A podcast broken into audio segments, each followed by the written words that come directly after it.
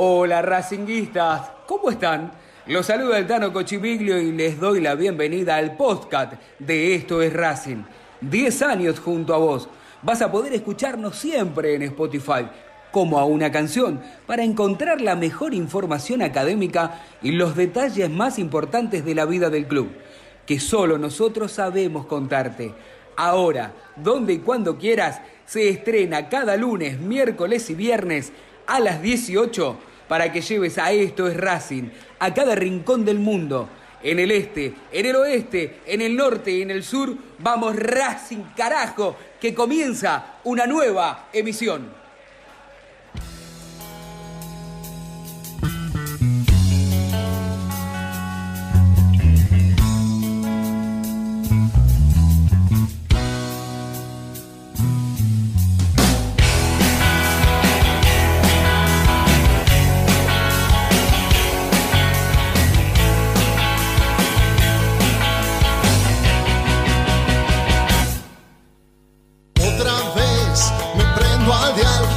no es Racing es así. Un sentimiento en celeste y blanco.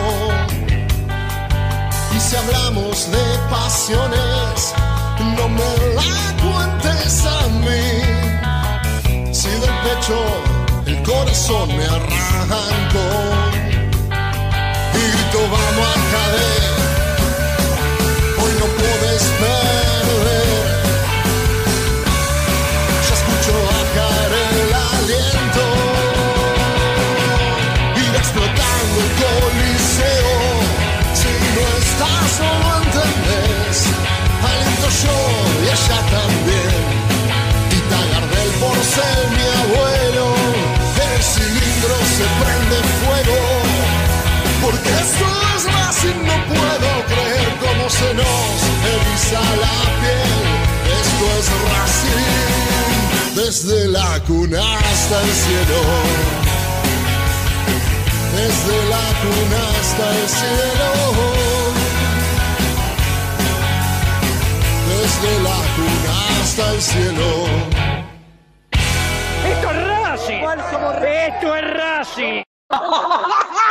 Ahora sí vi el rec. Ahora sí vi el rec. Ahora sí vi el rec. Espera, espera, espera, que esta vez me avivé, me avivé, me avivé. Dios mío. No, yo te pregunté. Y Rubinstein, ponga orden acá, por favor. bueno, vamos. Uno, dos, tres. Soy el Tano Cochimiglio y les doy la bienvenida al podcast de Esto es Racing. Antes de meternos de lleno en el episodio número 8, quiero agradecer a cada uno de ustedes por estar del otro lado, por reventar las redes, por este, fue fantástico la repercusión que ha tenido eh, el podcast con el presidente Víctor Blanco, el presidente de nuestra institución, donde hemos hablado absolutamente de todos los temas, desde sus comienzos, cuando no era conocido dentro de este mundo eh, del fútbol y mucho menos en Racing, a lo que es hoy Víctor Blanco con el peso específico que tiene él y los títulos que ha conseguido la academia, hemos hablado absolutamente de todo. Si no tuviste la oportunidad de hacerlo, recordá que podés hacerlo en el momento y en la hora que más cómodo te quede.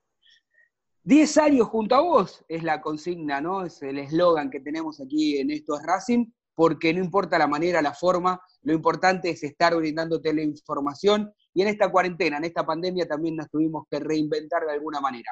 Quiero agradecerle también a cada uno de los medios que han replicado ¿eh? las respuestas del presidente de la academia.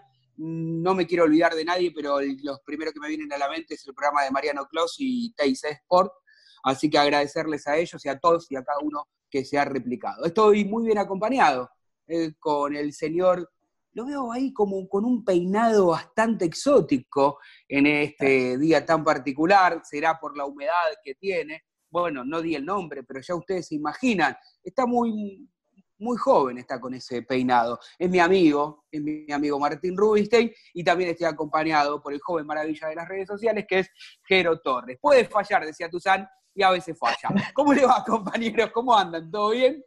¿Cómo andan? Fuerte abrazo, saludo para, los dos. Hoy Morris no quiso enfrentarse a una nueva polémica, se tomó descanso, tomó licencia, pero aquí estamos para hablar un poquito de fútbol. Sé que Jero tiene información importante de cara al, futuro de Racing y yo también tengo algo con respecto al futuro de la Liga Profesional de Fútbol. Así que en un ratito vamos a ir con eso, por supuesto, más allá de los, de los debates que tenemos en la jornada de hoy. Hola Tano, y por supuesto tenemos también eh, consigna en marcha, porque seguimos eligiendo al once histórico de la academia y hoy también por presión de parte del equipo de estos Racing, porque la producción había elegido en principio cuatro nombres, hemos salido a la cancha con siete nombres, más la alternativa de otro, para que la gente pueda elegir a quien le parezca entre las opciones para este puesto de lateral derecho del once histórico que ya tiene confirmado por parte de la gente, claro, después cada uno va a dar el propio, pero por parte de la gente el esquema del Chacho Coudet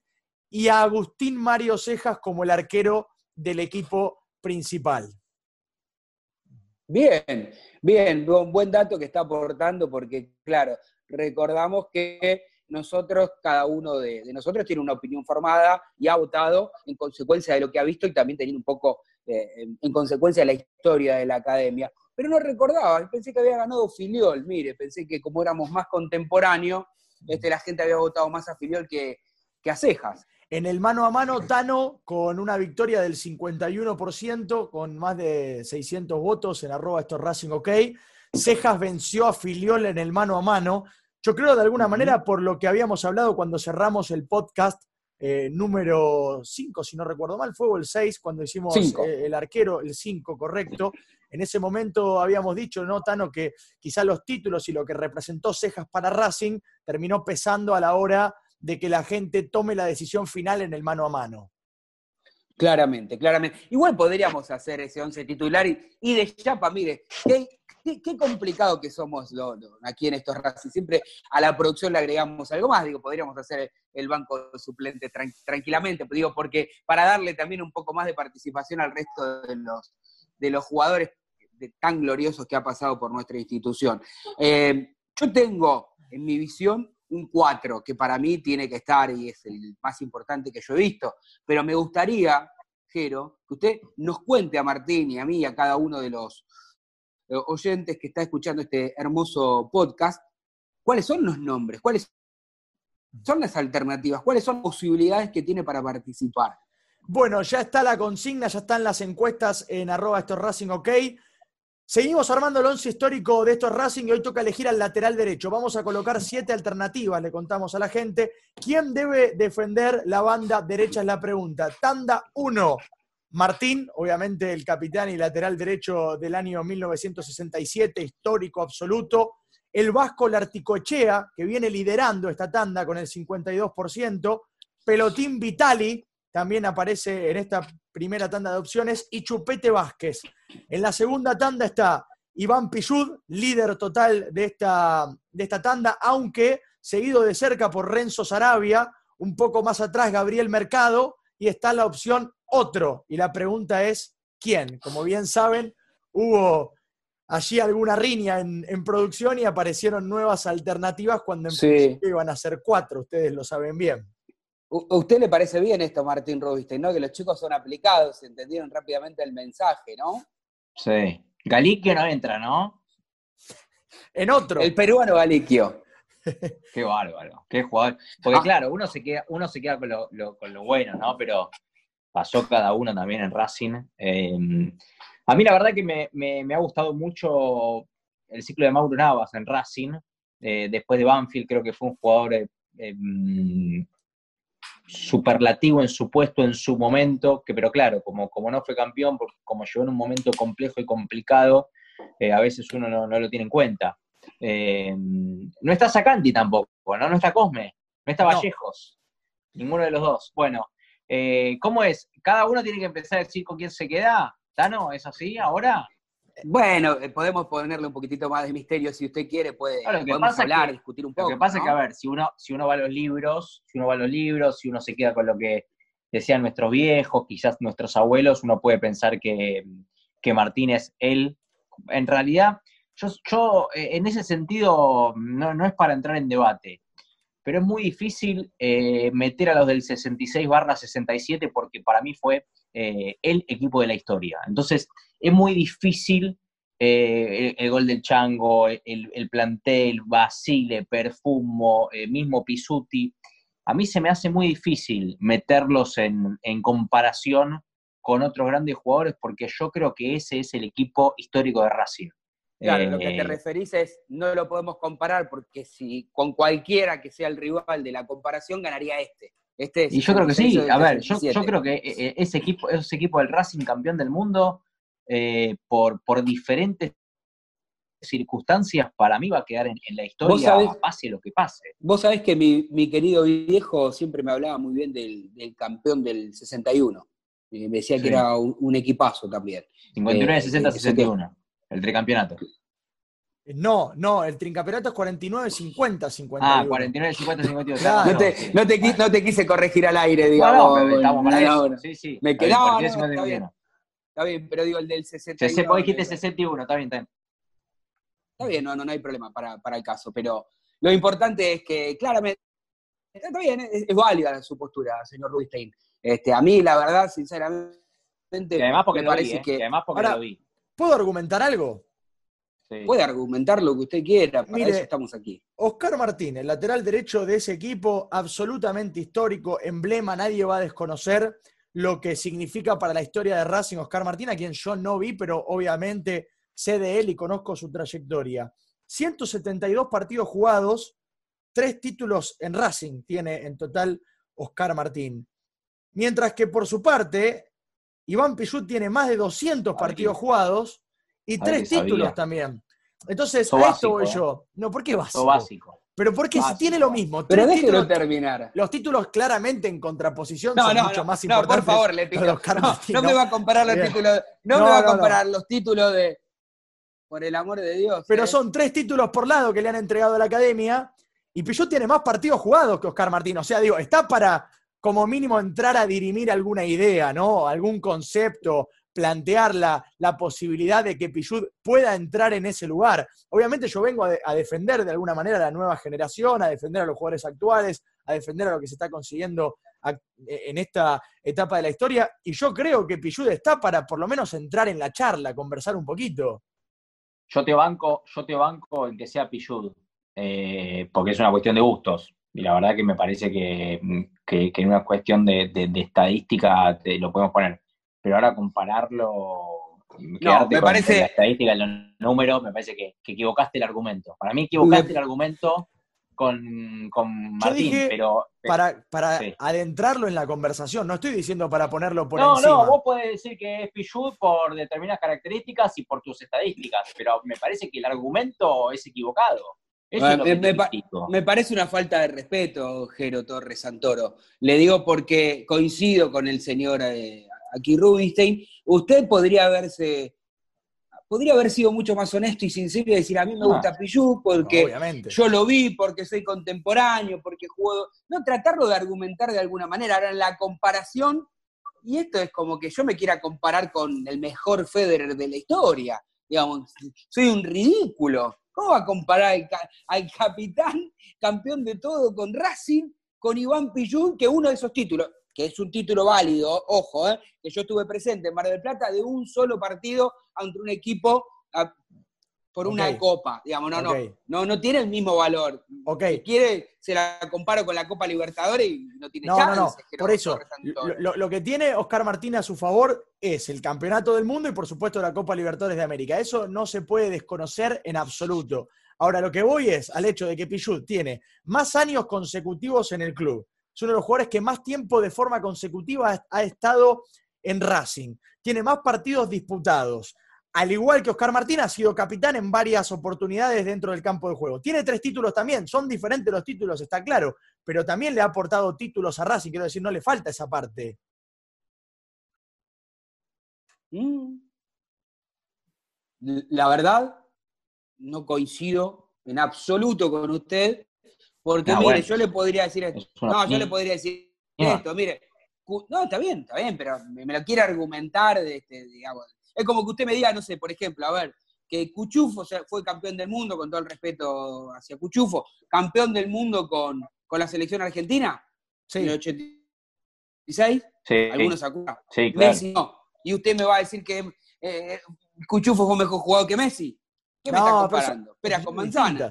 Son posiciones distintas. Yo estoy comparando a Pichul con Oscar Martín, que los dos son laterales derechos. También internamente estuvimos charlando en producción, surgió este tema de mercado que aparece también por presión, ¿no? Vamos a decir la realidad, desde la producción que compone Vasco Rochatei, Ezequiel Fernández, Marina Gianinotto, Jero Torres, quien les habla, no habíamos determinado colocar a Gabriel Mercado. Después fuimos a los números y resulta que... Salvo Marina que tiene, salvo Marina, sí. Pará, salvo Marina que tiene 60 años, el resto tiene 30, ¿Cómo? 25. 70 Claro. años, la pequeña, es pequeñita. Claro. Es, es cierto esto, pero al punto al que voy es que después fuimos a los números por pedido de- del señor Rubinstein y nos encontramos con que Mercado tiene 96 partidos jugados en Racing, prácticamente 100, en una etapa muy complicada, más allá de toda esta cuestión que a nosotros nos queda fresca, que es el hecho de que Mercado le ha puesto la otra mejilla a Racing en el último tiempo, ¿no? Y que esto de alguna manera había generado Walter- un resquemor. Walter Nelson, eh, me acuerdo en la pelea de Maravilla cuando estaba cobrando en- dentro del ring, le decía, salí de ahí Maravilla, yo te voy a decir lo mismo a vos. Salí de ahí, Jero Torres. Vamos a hacer un paréntesis con este 4 y le voy a pedir a Martín Rubiste que me cuente eh, de esa información tan importante de la no reunión eh, que se postergó, se hará, no se hará, en qué momento. Lo escuchamos a Rubiste, que él es el número uno en esto. Vamos. No, porque hoy, hoy estaba pautada una reunión, por supuesto vía Zoom, eh, entre todos los dirigentes de la Liga Profesional de Fútbol, encabezada por Marcelo Botinelli, su presidente, también Claudio Chiquitapia, eh, y fue postergada, postergada para la semana que viene. En principio van a esperar a, a la reunión que eh, tenga Ginés González García con el presidente Tapia para ver los pasos a seguir, teniendo en cuenta que la curva lamentablemente sigue subiendo y esperan y creen que también la semana que viene va, va a subir. Aquí hay tres cuestiones importantes que estaban pautadas en el orden del día de, la reunión que se suspendió de hoy. La primera es, por supuesto, el esquema. eh, y la segunda, que es un tema muy importante, son los derechos televisivos. ¿Por qué digo esto? Porque desde la empresa televisiva están al día, de hecho lunes y martes terminaron de abonar este mes de julio, y lo que le piden a la Liga Profesional de Fútbol es que por lo menos haya 13 fechas por equipo que quieren una fecha de los clásicos, aunque por ejemplo Boca y River se niegan rotundamente, los derechos televisivos pretenden sí o sí que haya una fecha de clásicos, eh, y la otra cuestión es que traten en lo posible de empezar a mediados o en septiembre, porque ya en ese mes quieren cobrar el pack fútbol para, por supuesto, eh, los consumidores del cable. Esos son los tres puntos que se iban a tocar en la jornada de hoy, pero insisto, con todo lo que viene pasando, con la postergación de la reunión con Ginés, que de hecho Ginés no dio fecha, entonces esto es un poco la preocupación, pero metiéndonos en Racing, muchos creen de que no se va a poder entrenar a partir del 3-4 de agosto, y sí es la discusión que van a tener la semana que viene para ver si los cinco equipos que disputan Copa Libertadores sí vuelvan a entrenar, pase lo que pase con los casos en el AMBA. Después habrá que ver, porque lo Sí. dijo también el ministro de Salud chileno, es que mm, Chile no está en condiciones de, de jugar la Copa Libertadores, ni de local ni de visitante, y hay un tema que también lo dijo Pedro Camp para tener en cuenta, ¿eh? Cualquier persona que vuelva al país tiene que tener 14 días de cuarentena. Racing va a jugar, a ver, ayúdame, Jero. Racing arranca jugando de local con Nacional y después tiene que jugar en Perú, ¿es así? Así es, exactamente Bueno, así. después vuelve de Perú y Racing tiene que hacer, tener 14 días de cuarentena. River, por ejemplo, juega en Sao Paulo y seis días más tarde juega de local en el Monumental. Imposible. ¿Por qué? Porque tiene que hacer 14 días de cuarentena. En Chile pasa lo mismo. eh, y hoy por hoy les puedo decir que el 17 de septiembre la Copa Libertadores no vuelve. Después habrá que ver un montón de factores. Pero así está la cuestión con respecto a la Liga Profesional de Fútbol, a Racing y a la Copa Libertadores. Sí, a mí me parece que, que el título es ese, ¿no? El título fuerte que nos importa a todos, el de la Copa Libertadores, donde Martín con mucha información está diciendo, ¿no? Y está anticipando lo que probablemente suceda. Y me parece que esta posición de, del país chileno le viene bien a la Argentina, ¿no? A los equipos argentinos también, porque es un- una manera de tomarse de algo como para decir, mira, bueno, somos los únicos que no queremos y no podemos jugar en, estas condiciones. Jero. Esta, esta idea, Martín, que había surgido en algún momento de jugar toda la Copa en Uruguay, ¿puede caminar? La descartaron, desde Conmebol la descartaron. De hecho, en Chile, ayer el ministro en conferencia de prensa dijo en un momento, eh, si Conmebol va a querer jugar, va, va, a querer jugar igual la Copa, los equipos chilenos tendrán que hacerlo fuera del país. Eh, ahí contundentemente. Y en Conmebol dijeron que ni Paraguay ni Uruguay, que eran dos de las posibilidades, además distinto de lo que es eh, la Champions, porque la Champions, obviamente que tenemos los partidos de octavos que se van a jugar en, la, cancha de cada equipo, ya a partir del cuarto se juega todo en la sede de Lisboa. Acá falta todavía cuatro partidos de fase de grupo, después octavo de final. Estamos en Sudamérica, ¿no? Que es otra cosa, otros testeos, eh, algo completamente diferente. Pero, pero bueno, habrá que estar atentos. Yo creo que la semana que viene va a ser muy importante para ver si Racing vuelve a entrenar, cuándo y por supuesto qué va a pasar con la Copa Libertadores. Eh, excelente con, la información, Martín, y hay que estar atentos justamente a esto, a ver qué es lo que pasa con los equipos argentinos y fundamentalmente con, la academia. Eh, ¿Estuvieron pensando mientras este, estaban hablando? Porque se pueden hacer tranquilamente las dos cosas, digo, ya tienen el nombre con el cual van a votar al lateral por derecha, al más importante en la historia de Racing, o prefieren que vayamos con la información del mercado de pases lo dejo pensar un ratito más, Rubinstein no, no. ¿Qué quiere? Le doy a elegir. Jero, ya ¿eh? dijo, Jero ya dijo Pillud. Ah, ya lo dijo, pensé que. Bueno, no, Jero ya dijo Pillud. Eh, yo tengo el mío si querés y después vamos a andar con el tuyo, que Jero tiene la información, yo no tengo problema. Eh, yo te decía que a mí Navas me parecía un gran jugador, Mercado también, estuvo en un momento mm. complicadísimo de Racing, pero yo me quedo por generación con Julio el Vasco por el Ricochea. Bueno, me robó, me robó. Usted tuvo, usted que tuvo una premonición, estuvo ayer bueno, Me gusta, me gusta el mismo fútbol, no tiene nada de malo. Está bien, pero bueno, en realidad me parece que era un nombre que no, lo, había planteado yo. No sé si lo pensé o se lo transmití a usted ayer también. Pero si a mí me gusta, que no, bueno, usted le gusta, no me gusta, si, si estuviese Morris, si estuviese Morris, porque lo conozco, y porque hemos hablado en algún otro momento con él, él hubiese elegido este último, este último futbolista. Por un poco de cariño porque era buen jugador también, Chupete Vázquez, y según él porque el Vasco lo articochea, él lo va a elegir en otro puesto del campo de juego. Yo, bueno, yo lo, ya está, ¿no? El Vasco, nosotros dos, por una cuestión por ahí de edad, que lo hemos visto, este, y fue muy importante en la academia. Está ansioso, Jero, levantando la mano permanentemente. Les quiero hacer una consulta, digo, más que nada para que los de la nueva generación también se adapten, porque desde el punto de vista argumentativo, yo quise comparar a Pichud con Oscar Martín desde los títulos, desde la trayectoria, la cantidad de partidos jugados en Racing. Obviamente creo que lo hice con, con creces,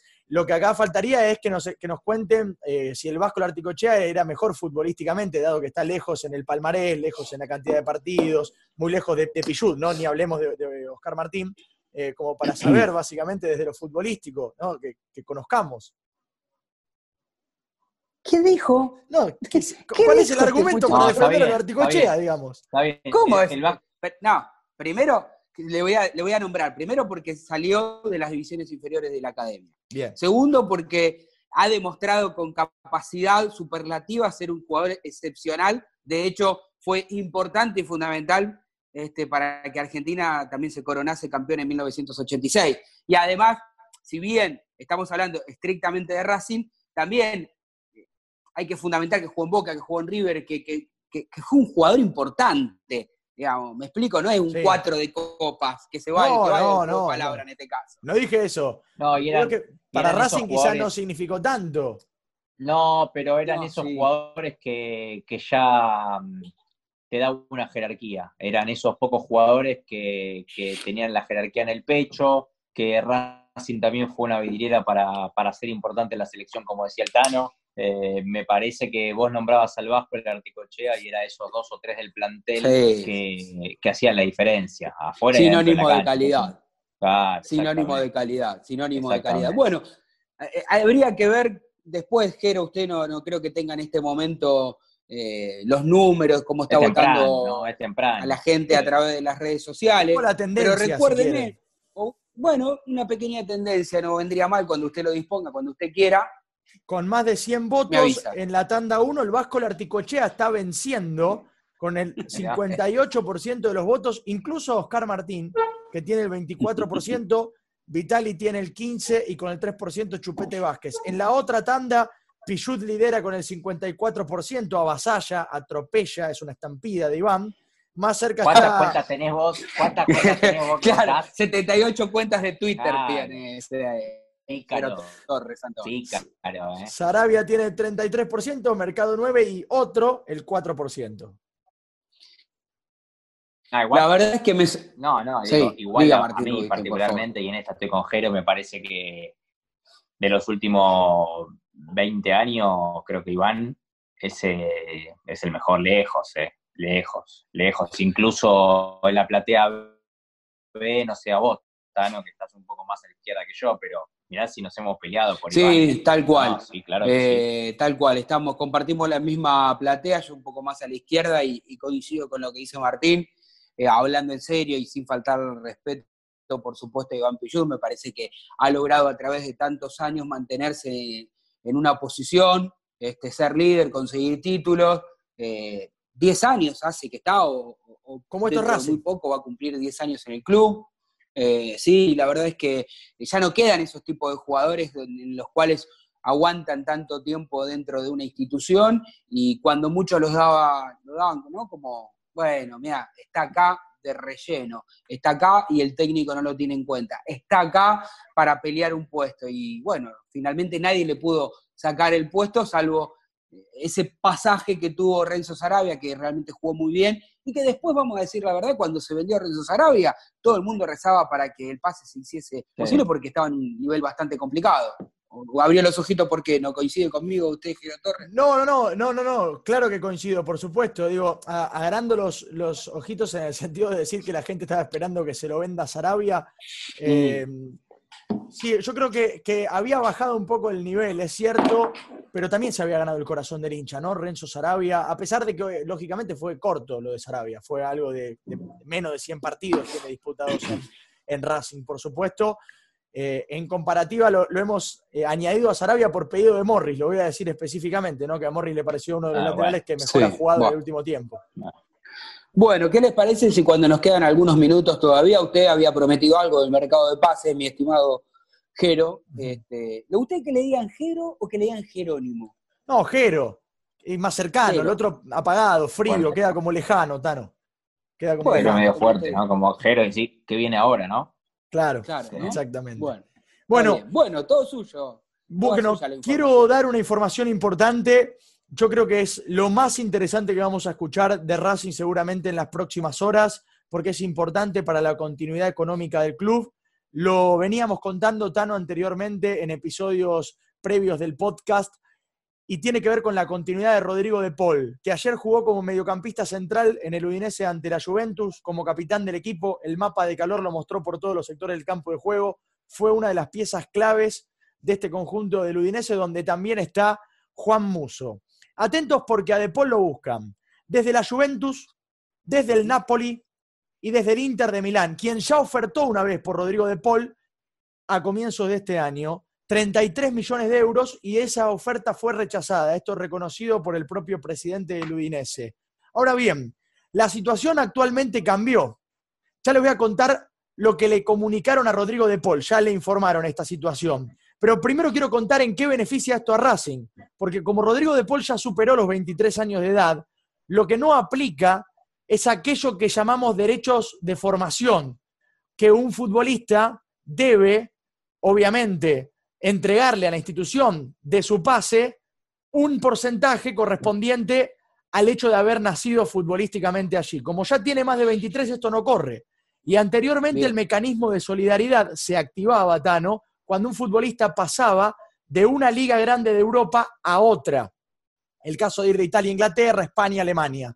Desde julio de este año, desde hace tres semanas para ser concretos, el mecanismo de solidaridad también se activa dentro de una misma liga, con lo cual, si se realiza un pase de Rodrigo de Paul o de Juan Muso a otro equipo más importante de Europa o de la misma liga, Racing cobrará el 5% de esa ficha. Y la información concreta es esta, Tano. A Rodrigo de Paul, chequeado con su círculo íntimo, ya le informaron que en este mercado de pases, el de ahora, se va. El Udinese necesita reforzar las arcas económicas y Rodrigo de Paul se va. Seguramente se estima un número superior a los 35 o 40 millones de euros. Y el 5% de ese pase irá a parar al arco económico de la academia. Así que sonríe Víctor Blanco, que estuvo hace poco dialogando con nosotros, porque seguramente Rodrigo de Paul le traerá satisfacciones a corto plazo. Un poco de, un poco cargándolo bien en el buen sentido, porque había entrado en la órbita el presidente de Racing entendiendo el juego periodístico, le decíamos que tenía un poco de suerte, ¿no? A su capacidad, él siempre le agregó, siempre tuvo la suerte de que esa cuota siempre sea positiva, la moneda siempre caiga del lado de, de que más favorece al presidente de Racing y bienvenido sea, ¿no? Que a partir de ahora, hace muy poco tiempo, como muy bien lo explicaste, Racing puede eh, obtener este dinero que en algún otro momento no hubiese sido posible. Rubinstein, querido, antes del cierre. No, no, le quiero hacer una pregunta a Jero, que evidentemente tiene el, el- el teléfono de Martín Jiménez o alguno más, no importa. Eh, no, le quería consultar. eh, esto corre también, porque lo nombró, esto corre también para Muso, imagino, ¿no? Corre para Que Musso. tuvo una gran actuación, digo, pienso, si mañana Muso deja al Udinese, eh, pasa algo similar porque también salió de la cantera del club. Muso incluso eh, pudo haberse convertido en el arquero argentino más caro de la historia porque hubo una oferta también por Muso del Inter de Milán de 20 millones de euros. Esto lo reconoció el presidente del Udinese hace poco tiempo atrás cuando contó por qué jugadores han ofertado y el Udinese decidió retener para salvarse del descenso. Al Udinese le costó mucho no tener que pelear para salvarse del descenso en Italia y dos de estos futbolistas eran justamente Juan Muso y Rodrigo de Paul. Ambos eh, quisieron ser contratados por el Inter de Milán, uno por 33 millones de euros, el otro por 20. Con lo cual también Muso, a la brevedad, seguramente cuando dé un salto importante en su carrera, eh, será también importante para Racing, que recibirá el 5% de este pase. Así que a prestar atención tanto a Rodrigo de Paul, a Juan Muso, a Lautaro Martínez, a los futbolistas formados en Racing que están en el exterior.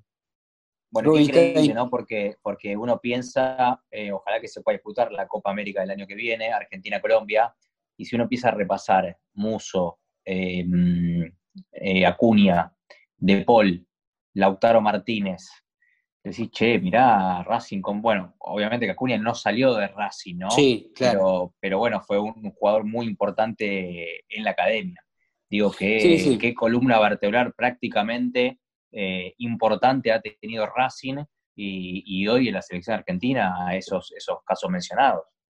Eh, tal cual, te me adelantaste porque yo iba en camino a algo similar a lo que estás diciendo y creo que no habría problemas porque información eh, sobra eh, para Mm. armar un podcast exclusivamente de todos estos jugadores que salieron del club y cómo es que más allá de que muchos de ellos se han vendido muy bien, digo, qué triste que el país económicamente sea inviable sostenerlos, que sea imposible competir, porque imagínense si Racing lo, pudiese vender a estos jugadores por esta cifra directamente del club al club, ¿no? No haberlo vendido en cuatro palos a uno y hoy valga 30, no venderlo en 12 o en 20 a Lautaro y que valga 100. Digo, ¿cómo es el fútbol argentino? Lamentablemente esto es histórico, pero me parece que en este último tiempo este, la brecha se ha agigantado. Ahora sí, para ir cerrando, Jero, dígame. Lo último que doy en materia informativa, Tano, y esto es importante, es atractivo, yo invito a los oyentes del podcast a acompañarnos la semana que viene, porque de seguro vamos a tener información. Se cayó el pase de Mateo García, pero esto no significa que Racing no vaya a cerrar un extremo, porque el técnico quiere cerrar un extremo. Y tengo obviamente a mi informante, a quien no voy a develar, porque desde la Secretaría. Técnica no nos quieren dar nada, nada, pero estamos yendo tras la pista. no se queje. Estamos yendo tras la pista de quién es el futbolista, pero la semana que viene, Tano, podríamos estar anunciando un refuerzo de Racing, ¿eh? La semana Bueno, que viene le tomo la podríamos palabra. estar anunciando un refuerzo de Racing, que ahora no tenemos la, la pista, pero sabemos que están cerca de, de cerrar ello. Confío en su buen trabajo. Martín querido, Jero, el placer de estar aquí como cada viernes junto a ustedes. Un gusto, Tano. Buena semana, buen fin de semana, abrazo grande para todos los oyentes. Gracias por estar del otro lado. Hasta luego. Chau, chau. Gracias amigos por estar junto a nosotros desde hace 10 años. Nos volvemos a encontrar en la próxima emisión. Abrazo académico, abrazo racinguista, abrazo de gol.